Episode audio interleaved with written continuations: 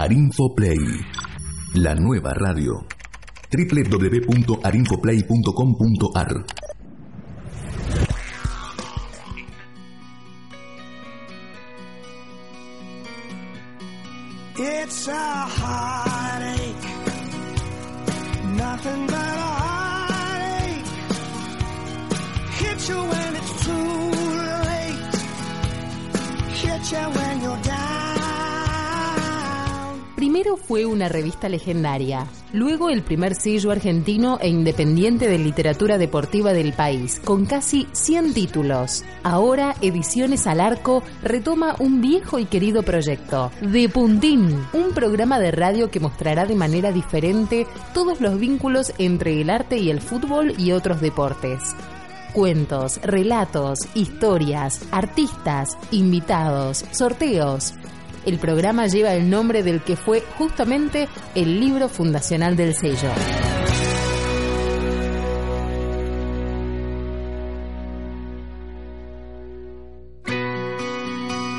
Buenas tardes, estamos en una nueva edición de, Puntín, el programa de Ediciones al Arco, contentos porque nos acaban de entregar hace eh, un ratito nomás eh, la tercera edición de eh, uno de los libros fundamentales del periodismo deportivo en Argentina, que es Deporte, Desaparecido y Dictadura, del colega Gustavo Veiga, una obra eh, descomunal, eh, triste por otra parte, porque mm, retrata con mucho rigor el derrotero de los casi 200 eh, deportistas que fueron desaparecidos en la última dictadura militar. Hace un rato nos dieron los ejemplares, es la tercera y última edición eh, de esta obra. Eh, es muy impactante ver la evolución de la investigación de Veiga desde su primer libro, allá en el 2006, eh, la segunda en el 2011 y ahora porque se han incorporado lamentablemente una cantidad de casos impactantes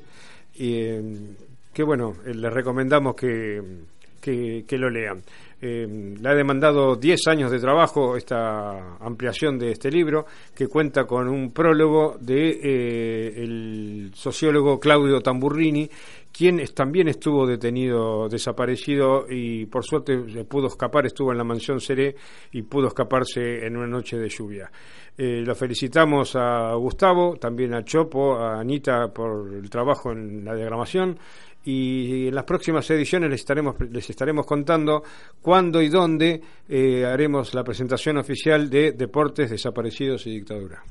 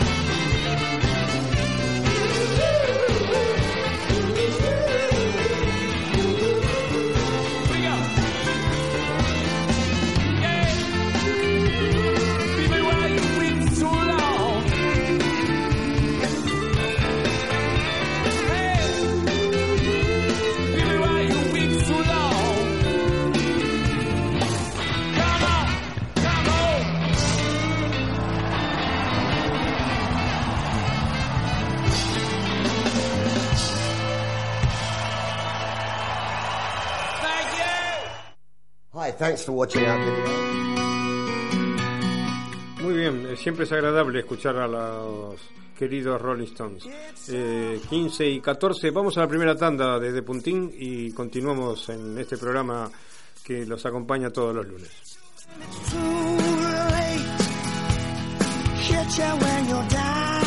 Grupo Petersen, desde 1920, construyendo el país. Grupo Petersen, desde 1920, construyendo el país. Grupo Petersen, desde 1920, construyendo el país.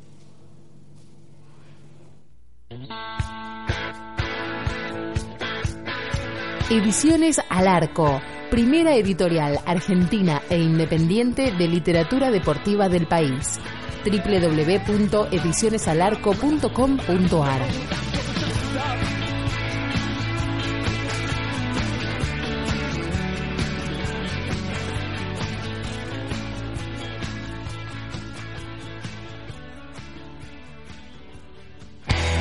Periodismo violento. El libro de Gabriel Fernández. Toda la polémica sobre los medios. Una edición de Sicu. Pedilo en las librerías o en www.sicu.org.ar. Periodismo violento.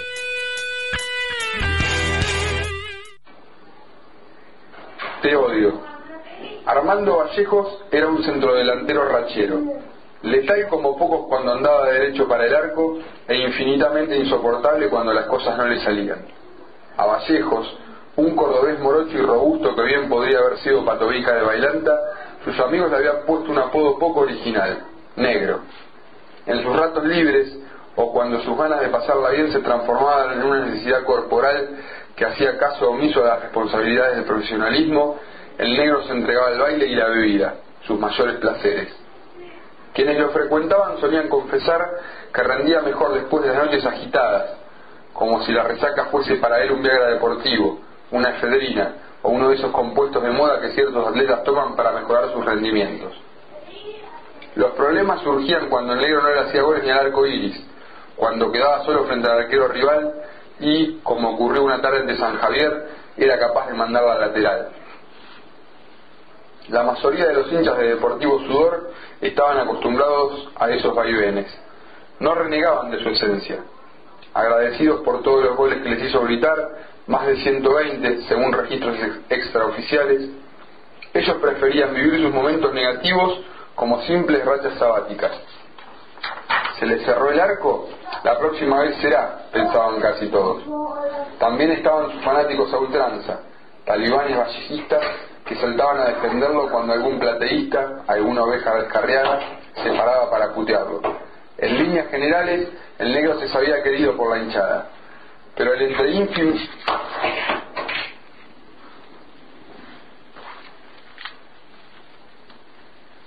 En líneas generales, el negro se sabía querido por la hinchada, pero entre el ínfimo grupo que le dedicaba más hostilidades que apoyo se encontraba Tijera Loca, uno de los barras más pesados de Deportivo Sudor, con quien Vallejos mantenía un duelo particular. El barra se había ganado ese apodo por clavarle una tijera en el cuello al carnicero de la esquina de su casa. Una represalia brutal si se, si se tiene en cuenta el trivial motivo de su ira. El carnicero se llegaba a fiarle porque él pretendía saldar las deudas en cómodas cuotas y no a principios de cada mes. Personaje peligroso si lo sabía, Tijera Loca era el único hincha que no le perdonaba una. Dejate de robar, negro borracho, le gritaba, agresivo, cada vez que Vallejos andaba peleado con el arco. Esas cinco palabras, y sólo esas, eran su letanía del odio.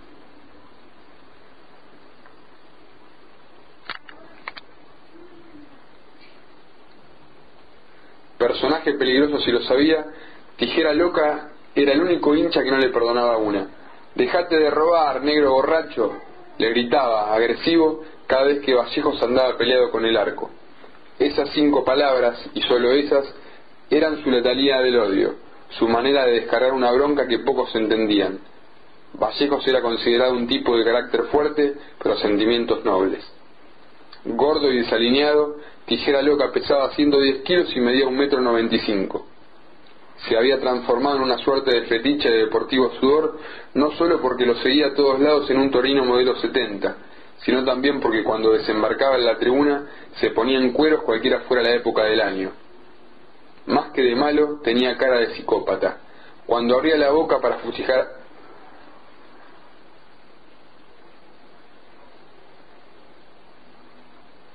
Cuando abría la boca para fustigar al negro, hasta sus secuaces de la primera línea de la hinchada se llamaban a silencio, no tanto porque compartían su proceder como por el temor que también infundía en ellos.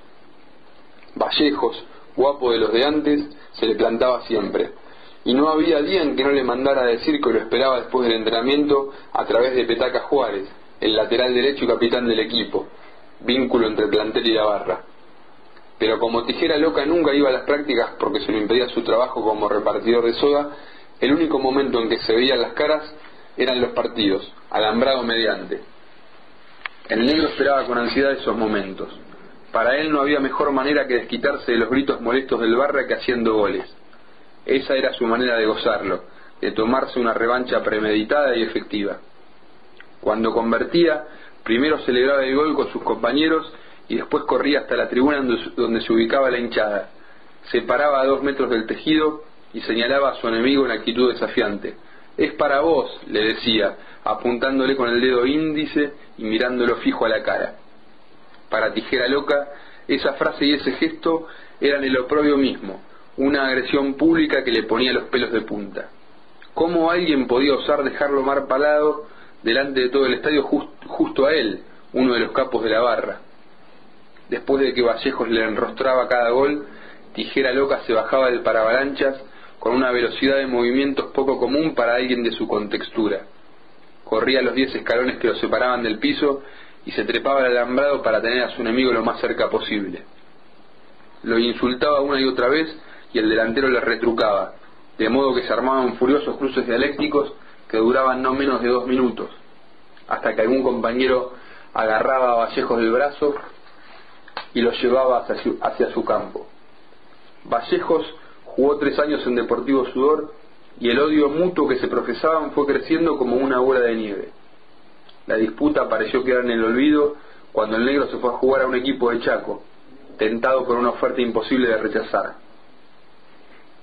Al año siguiente, Deportivo Sudor salió campeón y la radio local comenzó a llamar a ex jugadores del club para hacerlos partícipes del título. Raro en un, tipo, en un tipo más bien duro como él, Vallejos estaba muy emocionado, casi lacrimógeno.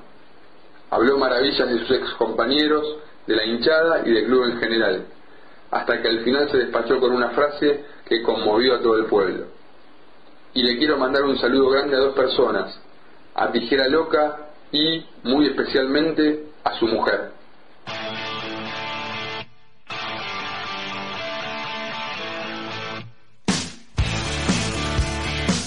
Peronismo, historia en imágenes.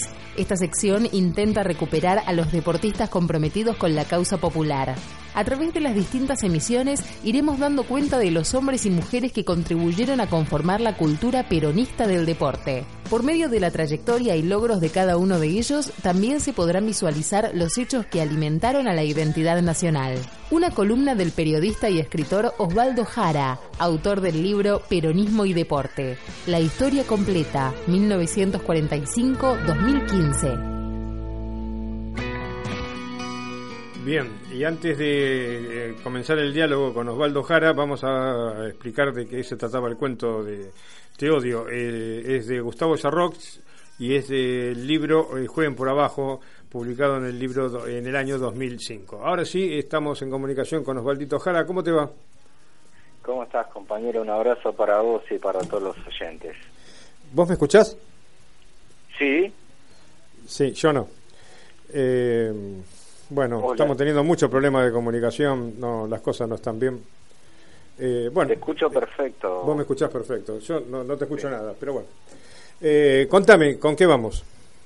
Hoy vamos con la historia de Eduardo Raúl Requena, eh, futbolista cordobés, que además de futbolista fue militante peronista y además fue un luchador incansable de de la lucha eh, docente y que fue también uno de los fundadores de, de CETERA, eh, pero desde el inicio, hablando desde, desde los orígenes de Requena, tenemos que remontarnos al 15 de noviembre del año 38, cuando nació en Villa María, Córdoba, este, estudió eh, la primaria y la secundaria en aquel lugar, en la secundaria le hizo en el Instituto Bernardino Rivadavia y ya desde joven había comenzado a practicar deportes. Eh, muchos lo destacan como futbolista, pero también fue atleta. A los 13 años ya, ya practicaba en la única escuela del, de, Villa María que tenía un equipo de atletismo que era eh, el, la escuela Domingo Faustino Sarmiento, y allí lo, prepara- lo preparaba Guillermo Evans, que fue un ex atleta olímpico, este, y tuvo sus frutos ya que fue campeón argentino en 64 metros con vallas, y también participó en su momento de los campeonatos Evita en, en, eh, en la prueba de, de salto en largo y pudo pudo ser subcampeón en el año 53 y 54 pero decíamos que la mm, característica como deportista o mejor dicho la faceta que más se conoce de Gallego Requena como le decían era el fútbol ya que este, desde siempre se ligó al club River Plate de Villa María. Ya había empezado a jugar a los 12 años este, y a los 15 comenzó a jugar nada menos que en la selección de Villa María, este, debutando en el año 56.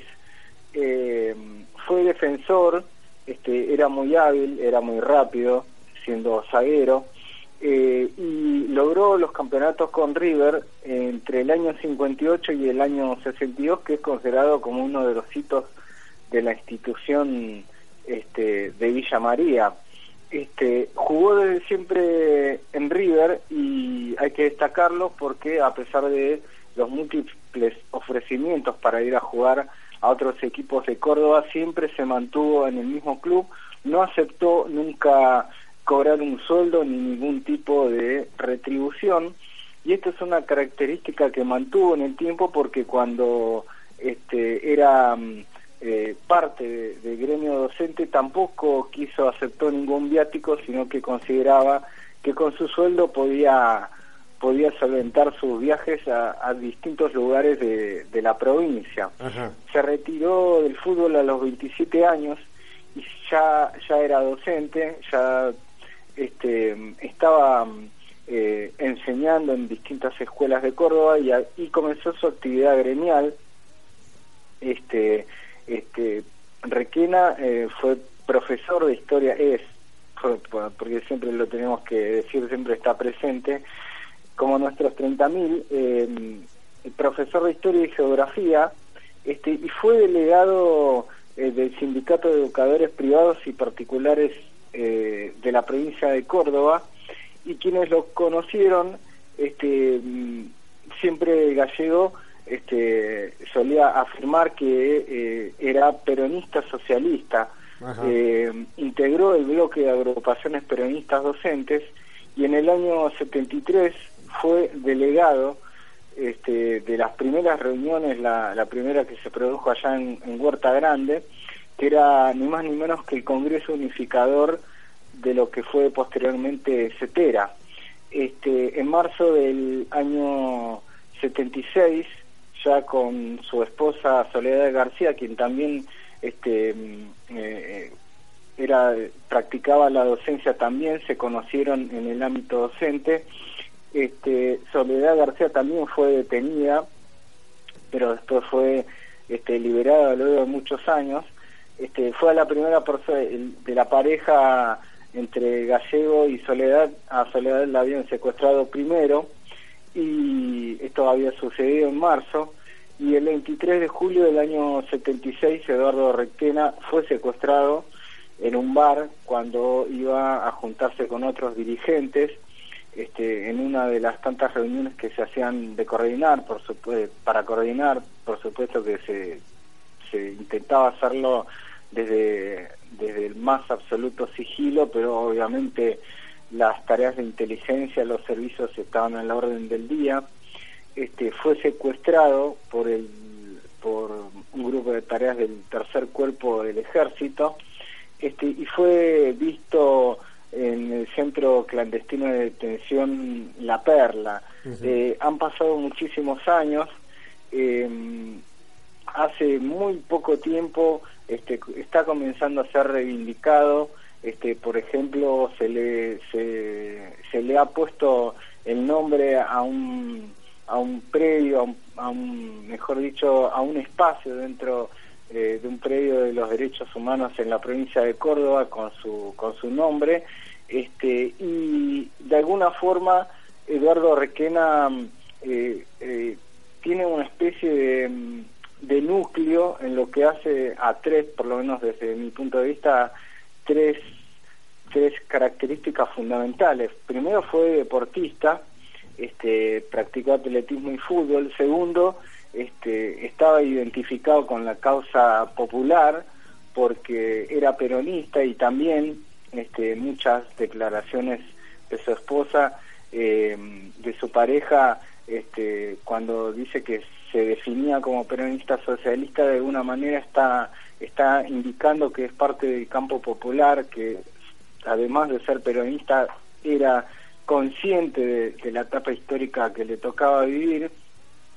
Y por otra parte era un luchador gremial este, que, que fue muy importante, sus, sus compañeros en distintos videos, y le recomiendo al, a- al escucha si puede ver algún video con respecto a Gallego Re- Requena, el respeto con que hablan los, los compañeros este, docentes de Gallego realmente muestra lo que significó este, como, como militante por, por la lucha de los trabajadores. Este, y que de alguna manera resume de alguna manera el arquetipo del, del, del, del deportista perseguido de aquella época, un, este, un deportista que además de ser deportista también tenía otras inquietudes, la política, la gremial y que luchaba por un mundo mejor. Por eso me parece que eh, esta columna dedicada a Eduardo Raúl Requena es eh, un poquito un, aporte para conocerlos, para seguir eh, reivindicando su memoria y también para seguir sumando este, a la lucha constante que tenemos todos los argentinos por este, la, eh, la conquista de los de la mayor cantidad de derechos básicos. Muy bien. Osvaldo, te agradezco la participación en De Puntín, el programa de Ediciones al Arco, y como siempre te esperamos el próximo lunes. Gran abrazo. Muy bien. eh, yo no lo escucho muy bien a Osvaldo, él dice que me escucha, eh, yo escucho más a Ross Stewart que, que a él, pero bueno, vamos a una tanda, escucharemos alguna canción y llevaremos el programa lo mejor que podamos en este lunes.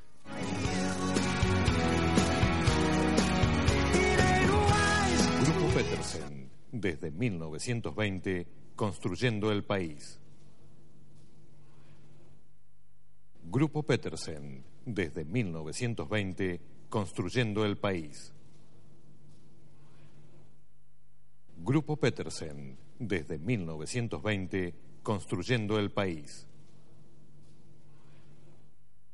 Grupo Petersen, desde 1920, construyendo el país. Grupo Petersen, desde 1920, construyendo el país. Periodismo violento. El libro de Gabriel Fernández. Toda la polémica sobre los medios. Una edición de SICU. Pedilo en las librerías o en www.sicu.org.ar. Periodismo violento. Periodismo violento. El libro de Gabriel Fernández. Toda la polémica sobre los medios. Una edición de SICU. Pedilo en las librerías o en www.sicu.org.ar. Periodismo violento.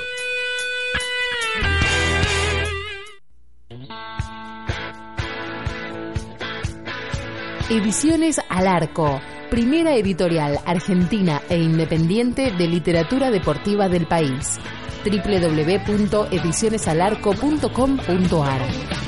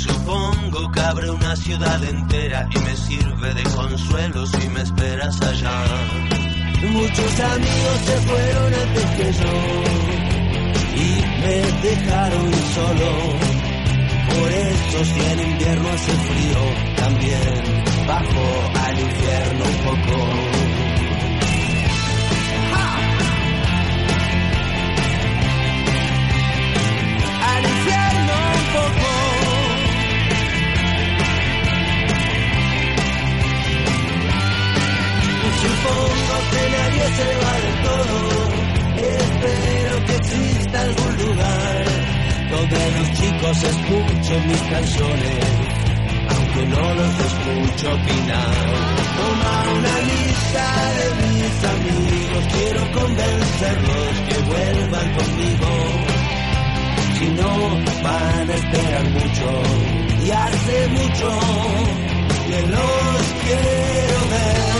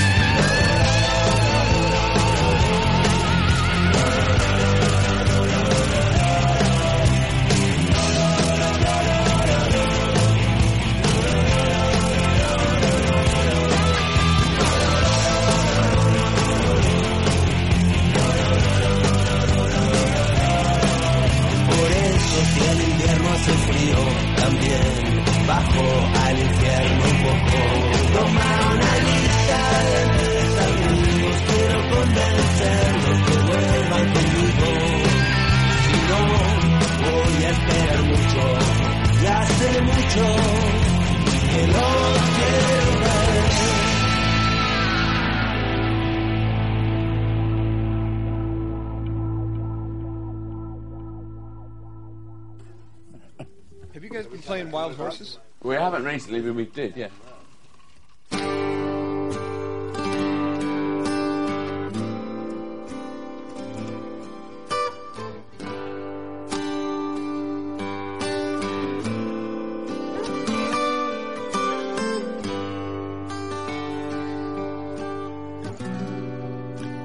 childhood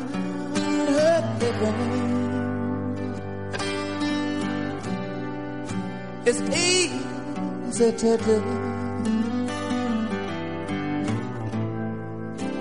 things you wanted,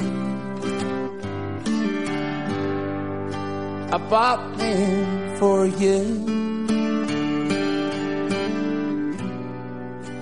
Graceless lady.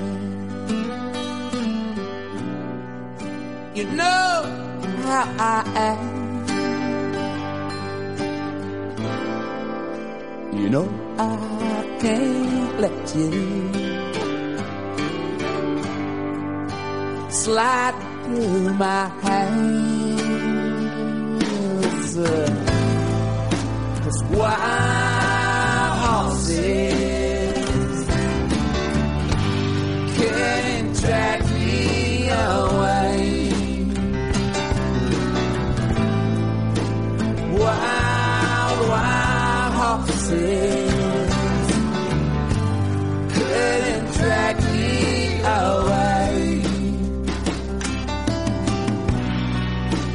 I watched you suffer.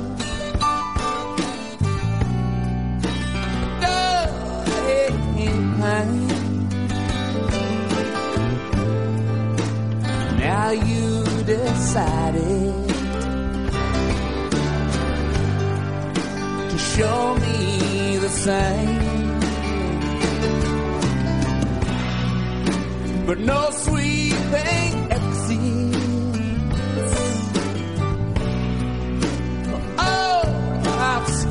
line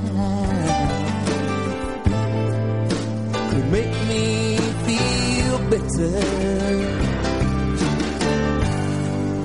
or treat you unkind. Wild horses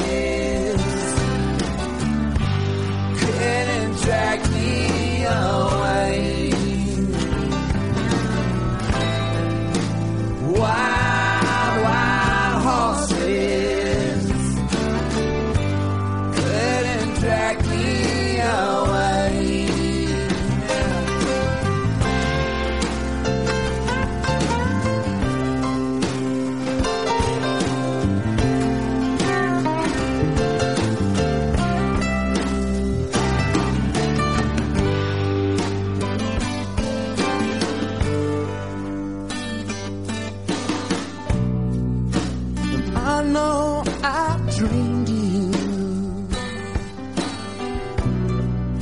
A spear and a lie. I got my freedom. But I don't have much time. Faith has been broken. Must be cried. Let's do some living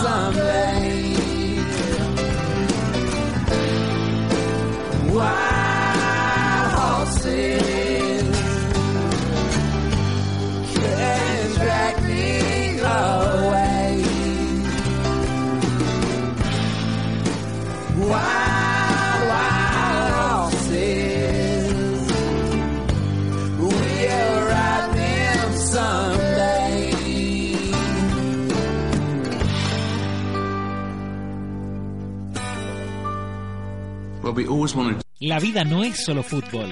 Y Ernesto Rodríguez, que la tiene clara, te cuenta todo sobre esos deportes a los que casi nadie les da pelota. Puedes seguir sus fabulosas investigaciones en www.efectosport.com.ar. Ernestito, ¿cómo te va? Buenas tardes.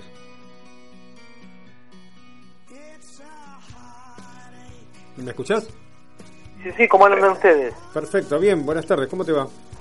Muy bien, la verdad ha sido una semana eh, sin demasiada actividad deportiva, eh, eh, realmente dentro de lo que es el organigrama del deporte nacional, casi una semana perdida, en tanto que cada vez hay menos actividades en el principal escenario de preparación deportiva que es el CENAR. Claro. Eh, pero la semana ha tenido una, una ventaja, ha tenido una buena onda. Digamos, viste uno dice, se merece lo que le está pasando, Sí, sí, Eh, sí. obviamente desde la parte positiva. Bueno, Lucas Guzmán, el taekwondista bonaerense, eh, se merece lo que le pasó. Ajá. Eh, yo Ubiquemos a la audiencia quién es eh, Lucas Guzmán, Ernestito. Lucas Guzmán es un pibe de 24 años Ajá. eh, que está, digamos, en el candelero desde 2010, cuando en los primeros Juegos Olímpicos de la Juventud en Singapur ganó la medalla de bronce en la categoría hasta 54 kilos, o sea, demostrado que era un talento eh, juvenil. Lucas es un pibe con unas convicciones eh, y, co- y con una integridad eh, eh, moral muy grande, muy religioso, muy respetuoso, que no la pasó bien en su etapa formativa, que fue este, que, tuvo problemas con algunos entrenadores nacionales y que esto trascendió, eh, y no problemas justamente por su accionar, sino por el accionar de los mayores, de los adultos, y él tuvo el respaldo de su familia eh, para bancarlo y también de la parte federativa que terminaron separando a quien era el, entrenador nacional o uno de los entrenadores nacionales, Carlos Filipa. En definitiva, un pibe que la pasó mal y que encima, que, pero que sin embargo, digamos, ha, ha tenido muy buenos resultados deportivos. Eh, mientras se preparaba en, en febrero para tomar parte del pre para que se hizo en Santo Domingo, donde él fue uno de los cinco que consiguió clasificación a Lima 2019 a los Juegos Panamericanos, se enteró que su mamá, una señora bastante joven, eh, que creo que no lleva a los 50 años, eh, repentinamente falleció. Lo que para cualquier pibe hubiera sido la gran excusa para, para digamos, para no poder eh, tener un buen rendimiento deportivo. Él se vino de urgencia, de hecho, entre que le avisaron que la mamá estaba mal y la mamá falleció, él, no llegó, no, no le dieron los tiempos eh, por el vuelo y todo esto. Eh, y reitero, el Se nos cortó la comunicación. Puede ser. en, en- en la protesta No, o te escucho, sí, sí. falta de respuesta, él no solamente consiguió ese objetivo, sino que fue el Mundial de Manchester ahora, que hizo terminó ayer, y fue el único este representante argentino que consiguió eh, subir al podio, podio que a Argentina no se daba hace 10 años, justamente cuando quien había subido al podio había sido eh, el correntino Mauro Prismanich, el, hermano mayor del campeón olímpico en, en 2009. Eh, tuvo una actuación eh, increíble porque en el camino tuvo cinco luchas en un día, cinco luchas, hubiera ido a la final hubiera sido la sexta, Eh, le ganó eh, a un ruso subcampeón mundial en segunda ronda, a Mijal Artamonov, eh, le ganó a un, en, la- en el último segundo, en octavos, en cuartos de final, perdón, al tunecino, eh, que era eh, un competidor muy fuerte que venía a conseguir medallas en torneos intermedios. Y terminó perdiendo contra un coreano eh, Yang Jung que venía de ser campeón mundial juvenil y ahora eh, siguió camino hasta la medalla dorada entre los mayores en la categoría de 58 kilos. En definitiva, eh, tuvo rivales muy pero muy complicados eh, y llegó a un podio que yo siempre celebro las- los logros deportivos de los argentinos, pero este pibe se lo merecía un poquito más por todas las que pasó Claro. eh, y sobre todo por la, por la pérdida de su mamá, que sé que tanto con su mamá como su papá han sido siempre su respaldo, su papá ha sido su primer profesor, este, y que la pasó muy mal y nunca puso una excusa. Eso también es interesante. Un pibe que pese a su juventud jamás puso ninguna excusa eh, y siempre ha, ha- ha sido positivo y es más, y ha puesto el cuerpo y ha sido, y, y en el mejor sentido de la palabra, ¿eh? cuando hubo la investigación, este, cuando digamos cuando fue apuntado el, el profesor Filipa, él fue una de las personas que eh, teniendo en cuenta en ese momento la menor y todo, fue, este, no tuvo inconvenientes y, y dio y tuvo la valentía de, de afrontar los hechos y este y de lograr eh, algo que muchos deportistas no hacen, muchas personas no hacen, que es este, tratar de, de esclarecer eh, situaciones complicadas. Claro. Que la verdad, eh, eh, eh, viste cuando decís, se merecía, bueno, se lo merecía, se merecía este podio, que te reitero, al desde hacía 10 años. Bien, Eh, hablando de los 10 años, Ernesto, ¿cuáles son los antecedentes eh, de medallistas argentinos en mundiales en taekwondo, por favor? Eh, mira, le- en- eh, hay, yo decía, este es el quinto. La primera que los dio fue eh, Marina Valenzuela en 47 kilos, que fue bronce en, en Atenas hace ya mucho tiempo, en Atenas 91. Dos años después en Nueva York, primero también un bronce. Después el uni- la única plata la consiguió Vanina Sánchez Meró- Verón con 15, eh, perdón, 16 años en Manila en 1995 y de hecho, de hecho, Vanina Sánchez Verón estuvo eh, em, como entrenadora, porque Vanina, eh, que todavía tiene un, un estado físico envidiable y entrena a la par de sus de sus este, discípulas, eh, se colgó la medalla dorada, eh, perdón, la medalla plateada decía en Manila del 95 y después hubo que esperar hasta Copenhague 2009 cuando Mauro Crismanich entonces en los 58 kilos categoría olímpica eh, y panamericana y más que la semana pasada hablamos de los deportistas argentinos de los pocos lamentablemente que tenían chance de una medalla dorada en Lima 2018 Sí. 2019 bueno Ahí te quería contar algo, recibimos muchísimos mails sobre ese informe. Qué bueno. Espero que sea. A ver, agradezco los elogios y quien tenga críticas o sugerencias las recibo. Eh, para eso estamos, en el debate se cree.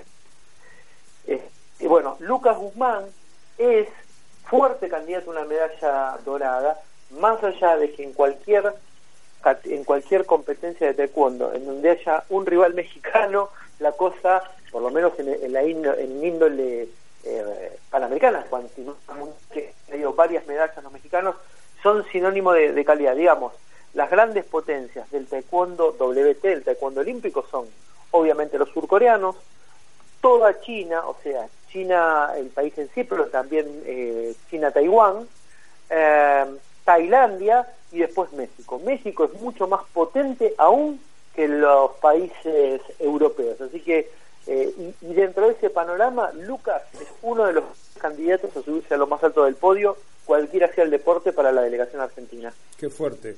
Eh, eh, estuve viendo en los medios nacionales y no, salvo Clarín y la agencia Telan, no le dieron mucha importancia a este logro de Guzmán. Bueno, vuelvo a decir esto. Eh, nosotros hemos tenido deportista como Sebastián Crismanich, que hizo un doblete histórico al ser campeón panamericano en 2011 y al año siguiente campeón olímpico, pero que sin embargo en competencias mundiales llegó un podio, sí su hermano. Entonces, reitero, habiendo al, a un taekwondín, como gustan decir los mexicanos, de altísimo nivel, que no lo llegó, esto tendría que haber sido, tendría que haberle dado muchísimo más valor. Pero bueno, bien sabemos que a veces, que a veces eh, los deportistas de perfil bajo, los deportistas que prefieren el sacrificio eh, y digamos y el entorno familiar antes que eh, ser pequeños juguetes del destino, antes de tratar de ser figuritas eh, de las redes sociales, eh, bueno, eh, a veces es lo que es lo que se recibe, lamentablemente. Pero en definitiva, lo de lo de Lu es una demostración de que estamos ante un talento y reitero, es un pibe de 25 años, 24 o 25 años, o sea, todavía es un deportista en pasión Claro. y que ya ha sido olímpico, olímpico y olímpico de adulto. O sea que Eh, tiene una y que- proyección enorme este chico. Absolutamente, es un puede ser que puede dar que hablar en Tokio 2020, en París 2020 y hasta en Los Ángeles 28. Ernesto, para cerrar te llevo a otro terreno en los últimos minutos y ya que estás te quiero aprovechar porque sé que sos un conocedor amplio del tema que te voy a consultar. ¿Cómo, ¿Qué perspectiva le ves a, a la representación argentina en el sudamericano de atletismo que comienza el fin de semana en Perú, por favor? Mira, creo que eh, todo dependerá de lo que de- de la del nivel de oposición. Argentina va a seguir estando lamentablemente a la sombra de Brasil, de Colombia y habrá que por otro por por otro este con Venezuela y con Chile. Eh, estamos en el mismo programa que podemos decir de forma más amplia eh, podemos prever para los Juegos Panamericanos en todas las actividades. Eh, es- este principal es que estamos en un estado de miseria, de miseria tan grande, Sí. eh, la, la Confederación Argentina de Atletismo eh, está en una a, todos a todos los atletas, atletas diciéndole que EAR les pagaba solamente el viaje en avión. ¿Qué significa? Que cualquier deportista que viviera en una ciudad de- de- del interior eh, y no tiene un aeropuerto con salida para Lima, tenía que pagarse el traslado hasta, digamos, hasta una terminal aérea, que puede ser Ezeiza, o Córdoba, o Tucumán, o Mendoza, que sí tienen viaje. Esto era impensado hace un año atrás. Ahora, recordás que cuando hemos contado eh, el tema del financiamiento del ENAR en noviembre de 2017, eh, hubo quienes nos tildaban de, eh, de agoreros y de, este, de eh, exagerar ante las previsiones. Bueno, el ENAR está diciendo que no tiene plata para pagar transporte interno. Mira vos, qué tremendo. Ernesto, te agradezco por tu columna habitual en De Puntín. Nos estamos viendo, espero esta semana, un café que nos adeudamos y nos encontramos, por supuesto, el próximo lunes aquí en De Puntín, el programa de Ediciones al Arco. Un abrazo grande. Un abrazo grande, como siempre es un gustazo y buena semana para todos. Muy bien, fue Ernesto Rodríguez, la máxima figura de, Puntín, el programa de Ediciones al Arco. Creo que la semana próxima volverá eh, nuestro hallazgo del 2019, que es Tomás Rodríguez Couto. Estamos concluyendo, eh, tenemos que cumplir todavía con un, una tanda publicitaria. Eh, por nuestros anunciantes y nos vamos con una canción que va a elegir nuestra querida operadora. Esto ha sido de Puntín, el programa de Ediciones al Arco, contentos, todos contentos, eh, en plural, todos y todas, por el nuevo lanzamiento de la tercera edición de eh, Deportes Desaparecidos y Dictadura de eh, Gustavo Veiga, nuestro querido Gustavo Veiga, con quien por supuesto hablaremos largo y tendido ya cuando el libro esté en la calle, en las librerías. Eh, un saludo grande, es lunes, pásenla bien y sobre todo cuídense. Vamos a la tanda, una canción y nos vamos.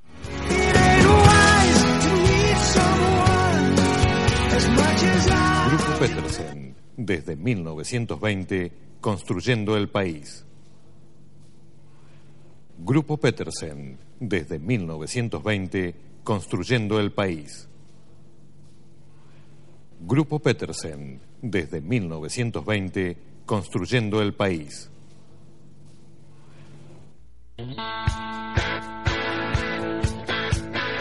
Ediciones Al Arco, primera editorial argentina e independiente de literatura deportiva del país. www.edicionesalarco.com.ar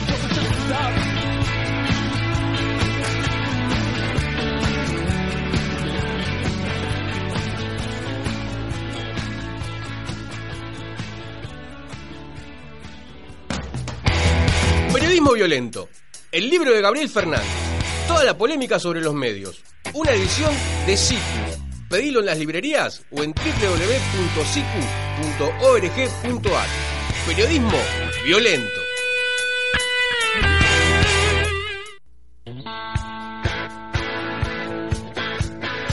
Ediciones Al Arco, primera editorial argentina e independiente de literatura deportiva del país www.edicionesalarco.com.ar.